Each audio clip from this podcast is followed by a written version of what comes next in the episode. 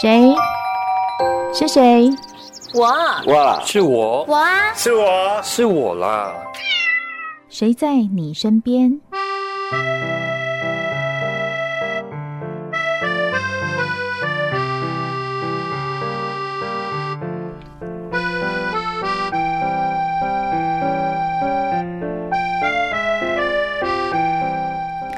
朋友您好，欢迎收听今天的《谁在你身边》，我是梦萍。前阵子闹了大概将近两个月的新北市幼儿园的喂药案，或许听众朋友也注意到了，就是在前两周呢，有了一个结果，就是说呢，新北地检署公布三十六位受检学童的检验结果都没有验出药物的成分。但是或许大家记得，在案发的当时啊，有三十六位家长。共同向这个幼稚园的彭姓园长，还有九名教保员提出了一些告诉。这些告诉包含伤害、妨害未成年人的身心健康发育等等等等的多项告诉哦。那么新北地检署侦结此案之后，以证据不足，做出了不起诉处分。换句话说，园长跟教保员他们应该觉得松了一口气，也觉得自己呢，嗯，长期的这个呃，算是委屈吧，哈，得到了一个平反。从这个案子来看，我们好像觉得案子结束了。你觉得结束了吗？其实没有完全结束。我们可以想想看，这个孩子小时候遇到了这样的事情，还有家长遇到了这个事情，未来怎么去修补他们的亲师关系呢？所以今天在节目中，我们邀请到的是医疗健康咨商心理学会的理事长李玉婵教授，来跟我们谈一谈这个话题。教授你好，嗯，梦萍好。听众朋友好，是啊、我们今天又再次邀请到李玉婵教授，因为呃，教授在心理学的这方面其实一直都有很长足的见识跟很好的一个建言哦。那呃，教授跟我们谈一下说，其实我们知道亲子跟师生关系之间，他们能够，因为你知道小孩送到幼稚园去，本来就是要放心交给老师的嘛。你会把孩子送到这个地方去，显然你应该是对他有一个足够的信任，但是在这个案子之后。这个关系好像有一点被破坏了。是的，其实在，在呃担心自己的孩子可能因为上幼儿园受伤的过程，想要去澄清这个事实，那却造成了很大的这个伤害哈。最后虽然证实没有这样的事件，可是事实上却对于呃老师呢也打带来很大的打击，然后对家长呢也不知道该不该相信说，虽然判决结果是没事的，会不会也？也是，其实自己的担心就可以因为这样子放下来吗？其实很多的家长并没有办法释怀，怎么办呢？其实我们知道亲子合作，它本来亲师啦，哈，就是老师跟呃家长之间本来就应该有一个信任关系。其实我我在这件事情上看到很多。小小的问题，我们第一个先来讲孩子，孩子跟老师，其实孩子的关系心理，他们层面是比较简单一点，就他们会比较单纯的去相信这个老师。这个事情在这一次的案件当中，感觉上被破坏的比较小，是吗？哎，因为其实孩子们并不知道，呃，发生了什么事。爸爸妈妈对爸爸妈妈有没有直接跟孩子讲说，哦，到底是不是老师对你做了什么？那所以孩子通常比较天真的，因为如果他在学校，你知道小孩子心目中老师都是在台上的嘛，大家都想要得到老师最大的那个赞赞赏，所以他们反而比较容易去建立关系。嗯，但是家长如果还是不放心把孩子放到学校，会不会对孩子又在耳边叮咛些什么？譬如说，你去学校要小心哦，老师讲的话不可以都信哦，老师给你吃什么，你务必要回来告诉我。你带着一种怀疑的心，那你那孩子怎么去信任你所？你所你把我交给了老师，可是我又不能相信老师。其实某个层面，孩子心中也会感染到彼此之间的不安全感，就像爸妈彼此之间争吵。嗯，孩子很爱爸爸，也很爱妈妈，但他们两个之间互有怀疑的时候，其实孩子多少还是会影响。甚至有时候，我们也会去问孩子说：“你你你相信爸爸，还是你相信妈妈？你觉得爸爸比较疼你，还是妈妈比较疼你？”这个孩子也有点无所适从，事实上他根本没有这样的疑虑啊。对呀、啊，反而孩子变成第三个受害者。听众千万不要给孩子这种那种很奇怪的选择哦。对，但是很，嗯、但是因为那个把把孩子放在幼儿园，这个家长又没有亲自在那边，所以他有时候就会交代一些这样的事情，甚至回去有点像侦探一样要了解。如果爸妈没有对老师很信任的话，嗯、那这中间。就会变成有点三角关系啦，就变成导致其实也不是只有呃家长跟老师之间信任关系要重建，有可能连孩子都不知道妈妈原来觉得老师很好，怎么一夕之间妈妈又觉得老师不好，老师不好，老师有问题。那我对，那所以他们也会减少对人的信任。嗯好，我觉得如果从小一个孩子在一个不信任的环境里面长大，我觉得担心更大的是他未来成长的这个人格的表现会更加的猜疑啊。所以在这件事情之后，我们要往前看，就是当今天发生这样的事情，我相信很多的家长他也会觉得说，我要叮咛孩子一些事。教授有没有什么建议？就是当父母在叮咛孩子的时候，他的语法、他的用字，是不是什么样的方式会比较好一点？呃。我们一定是要提醒小孩注意一些事情，譬如说你过马路，你一定要注意红绿灯。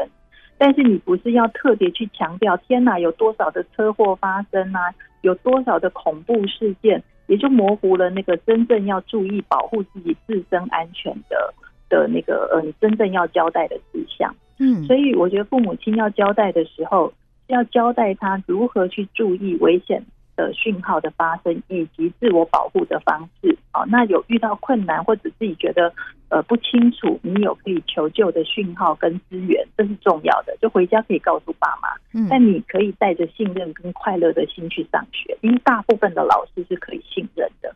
好，因为你怀疑的也可能只是单一一个，也不会是全校都让你怀疑吧？对呀，那你还把小孩送去，不是太可怕了吗？那你永远要把他放在你身边，你不用上班吗？但是我猜想，很多家长可能并不知道怎么具体的去跟孩子讲这件事情。就像玉婵教授刚刚提到说，我们不要用恐吓的方式说马路上死了好多人呐，你过马路很危险，不是用这种方法，因为那反而会错乱了孩子的判断。但是我相信家长并不太知道要怎么用用什么样的方式去告诉孩子说，你怎么去提醒这样的事情，可不可以举例具体的说，我们要怎么跟孩子讲呢？哎，通常我们就会提醒小孩，就是有没有哪一些是平常不太一样的事情，就是有所谓的异状发生。好，那。如果你觉得，哎，老师平常都会做的事，今天他常做的一些不太一样的事情的时候，你可能就要特别注意，是老师疲累了啊，不小心做了，呃，可能有一些呃疏失的行为，还是说老师其实他真的有点反常的状态？这样怎么问呢？也需要帮忙老师。嗯，这样怎么问？因为小孩太小了，我如果跟他说，哎，老师今天有没有怎么样？他可能不知道我在说什么。嗯。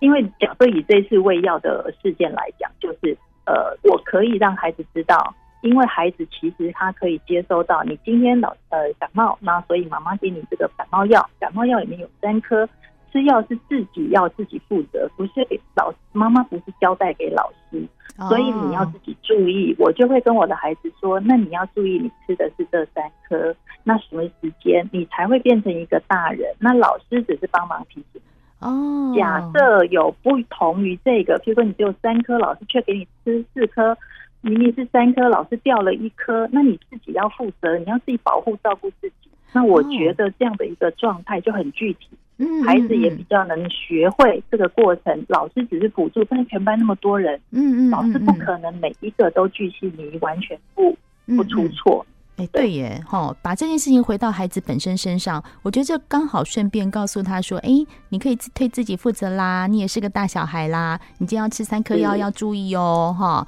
那回来以后再问他说，你今天有没有吃三颗啊？老师有没有？帮忙你啊，还帮忙哦，不是说老师有没有负责这件事情。这样用一个比较轻松的方式去提醒孩子的话，或许这个状况慢慢的信任关系就可以再回来。今天我们节目中邀请到的是医疗健康咨商心理学会的理事长李玉婵教授，来跟我们谈一谈怎么样去重建一个亲师关系，让孩子的成长过程中他的人格能够非常的完善。休息一下，再回到我们的节目现场。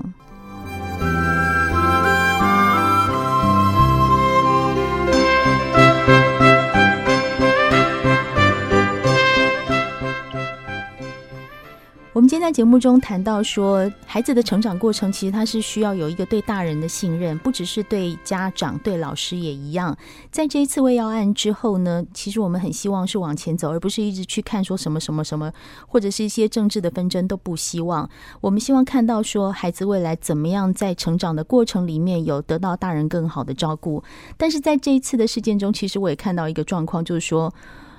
呃，事件发生的过程啊，因为还不知道状况，所以大家两边的大人吵来吵去嘛。那我相信这个到后来，嗯、老师们被平反之后，可能那那个时候不停在跟孩子说。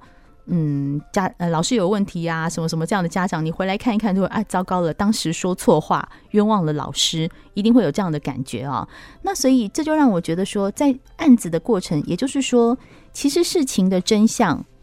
我们都很难知道到底是什么。但是在没有真相大白之前，我们是不是在跟孩子的沟通过程中，是不是要设一个像是停损点这样的感觉呢？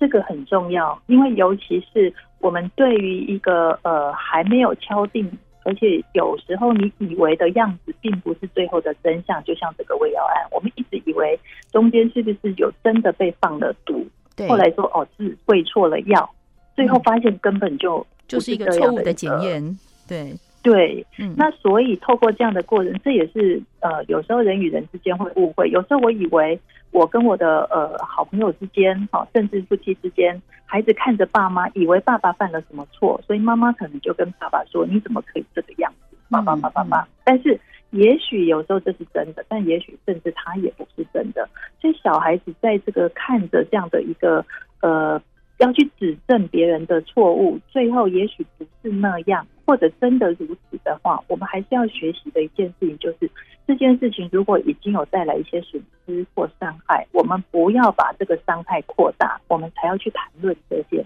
事。嗯，所以呃，有一句话叫“存而不论”嘛，好，就是说，如果我们知道这件事情它还有疑虑的话，我们就是像法律上叫做呃，先不用。要要先用无罪来推推定，嗯，对，你不能够说哦，那他就一定是这样，那所有所有的人就都不不敢到幼儿园去了，嗯，那所有的老师就觉得，哎呀，我做的是以为自己是高尚的良呃良师的工作，今天竟然被变成这样子，好像是一个罪犯这样，他也会失去信心。所以我觉得很重要的就是我们要厘清这个事件到底是发生什么。但是不要因为这样而衍生最大的可惜，就是我们可能失去了对老师、校园的信任。但是我们的孩子不是只有要进幼儿园，将来还要进国中、国小、国中、高中、大学，每个学校的老师都不太一样。嗯，那如果我们对去失去了对彼此的信任，那你怎么样放心把孩子放入校园？他如何成长跟学习？所以绝对不能够再把这个这个附加的那个损失给。自己把它放上去，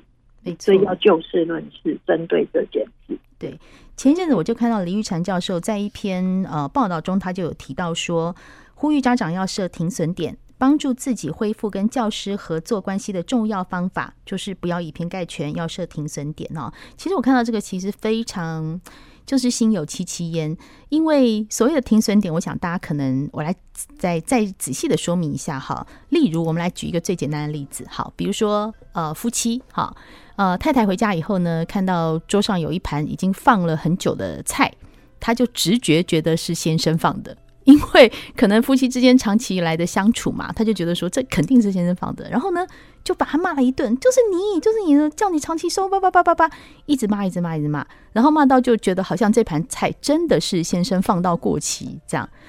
那可是你在骂的过程，因为你心里已经觉得就是他放的了，所以你就把他骂得很难听，说我就知道你啊怎样啊，从小把我当什么什么之类的，你知道夫妻呢讲话有时候就会越来越难听。但是他在小孩面前骂出这些话的时候，小孩也会以为说就是爸爸放的。诶，结果不小心阿骂回来了，阿骂说拍谁来我放的。那你妈妈妈妈在这个过程中把爸爸骂得这么一无是处，他就是没有设到一个停损点，可以这样举例吗？玉婵？嗯，没错，我们讲说以为是最大的错误了哈，嗯、就是我以为是这样，你以为是那样，我以为是老师呃做了很可怕的事情。那老师以为家长是故意找我麻烦、陷害我，那这个关系就会彼此越来越糟糕。嗯，哦，那小孩子可能在旁边也不知道发生什么事，但他以为天要塌下来了，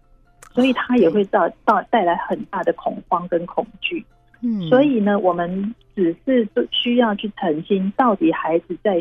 有一些最近的异状，哈，比较躁动啊，比较有这些奇怪的特殊反应，到底他的原因是从哪里来？你以为他吃了什么？特殊的药吗？但还有更多的可能性。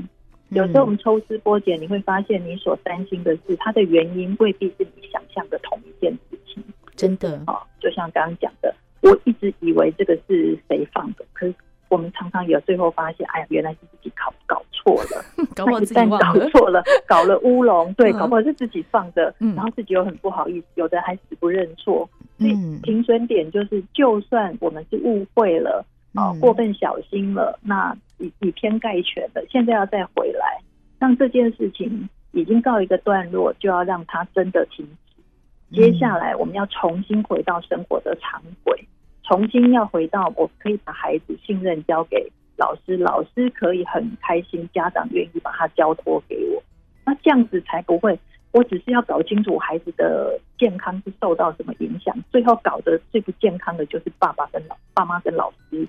哇，那孩子绝对是不幸福，因为他两个最主要照顾他的人没有一个人是开心的，他一定也开心不起来。说的也是哎，其实到最后，最后，最后，我们觉得受害最大的还是在孩子，但是并不是他的健康问题，而是他未来成长的心理问题，在这件事情上蒙上了一个阴影。所以，我们刚刚一直讲说，一直要往前看。我觉得危机处理也是在这次事件中我们可以学习的一个方向哈。呃，当然，我们刚刚提到很多老师，呃，提到很多家长的部分，我想请教玉婵教授，就是当发生这件事情的时候，我们经常在说风险管理、危机处理。在老师的部分，你有什么样的建议呢？当发生这种以为误会的状况的时候，呃，其实老师的学，呃，他的学养里面有很大一部分的工作，他势必要去安抚家长对于有一些孩子在学校发生的状况的误解。这个我们自己要有心理预备。这个是家长，因为他没有跟在呃孩子到学校来，所以当他提出一些他的疑问，有人可能。呃，本身的口气也许就不太好，或者他有一些过分的以为跟担忧，所以你自己呢，不要对号入座，以为人家在呃特别的在攻击你、伤害你。如果是那样，我们彼此关系第一个就没办法了。好，那所以危机处理里面第一件事情，我们常讲，你要先处理心情，才能够处理事情。嗯嗯，所以我们不要让自己的心情掉入到说，你看他就是故意找我麻烦，这个家长就是听说是最难搞的。好，那如果是这样，你就没有办法启动危机处理。哦、oh.，那对于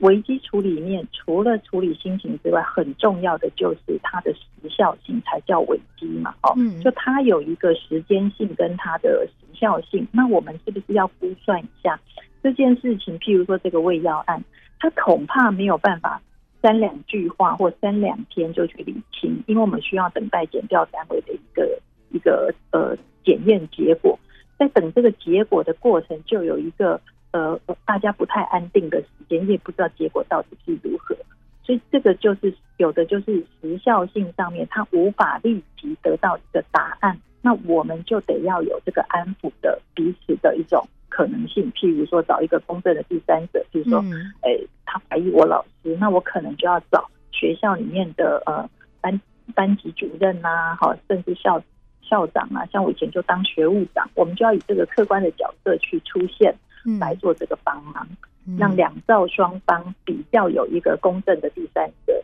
啊，做那个协商跟协调。嗯，玉成教授刚刚提到那个时效性，我真的心里蛮有感受的，因为。这个事情发生，我们知道它不会很快结束，因为光是验验身体里面的那个毛发反应啊，它就需要时间。我们都明白，它不会说是今天搞不清楚这盘菜谁放的，明天就知道，它可能需要很长一段时间。但是在这段时间的时候，我们就必须要心平气和的去等待这个结果，对吗？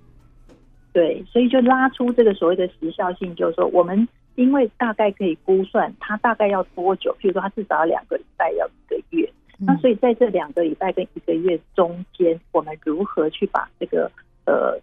几件重要的事情找资源来把它稳住？好，譬如说第一个，我们要觉得是安全的，因为接下来在这个等的过程，我说孩子到底是还要进学校，还是就全部带回家？嗯，可是我爸妈要上班呢，那孩子本来应该要上学啦，所以对这个呃暂时性的这种危机处理，我们要有个安全的一个。呃，安顿机制，彼此才能够能够安心的去处理，不然你还没有处理完这件事，就疲于奔命，因为小孩子就接回家，然后也不能去上学，那我又不能上班，最后延烧出来的就是越来越混乱，就不是事件的单纯性。嗯，所以第一个一定要确定，在危机的状况底下，彼此都有一个安全的措施。嗯，我如果不把不放心把孩子放在这个班级，我可以放在别的班级。如果这个幼儿园我也真的不放心，我也得要有另外一个我可以安安置的地方，或者是我的呃其他的家人可以帮忙照顾。我们有这个安全感的资源的连接之后，这个危机才有办法去用最大的资源在时效性里面呢，呃，去把它给化解。没错，就是说要找出一个方案来对应它，而不是说自己就是一直在那边暴怒啊，都是学校不好啊，什么什么。这就刚刚回到我们讲的，你没有设停损点，你把脾气凌驾于理性之上，这事情都没有办法解决。那其实最后辛苦的不是不只有你自己哦，其实我们要看。我们还是说辛苦的还是孩子，好，因为孩子他在成长过程他就没有办法去判断，所以呢，在这件事情上，我们希望说未来啊，在亲师合作这个方面，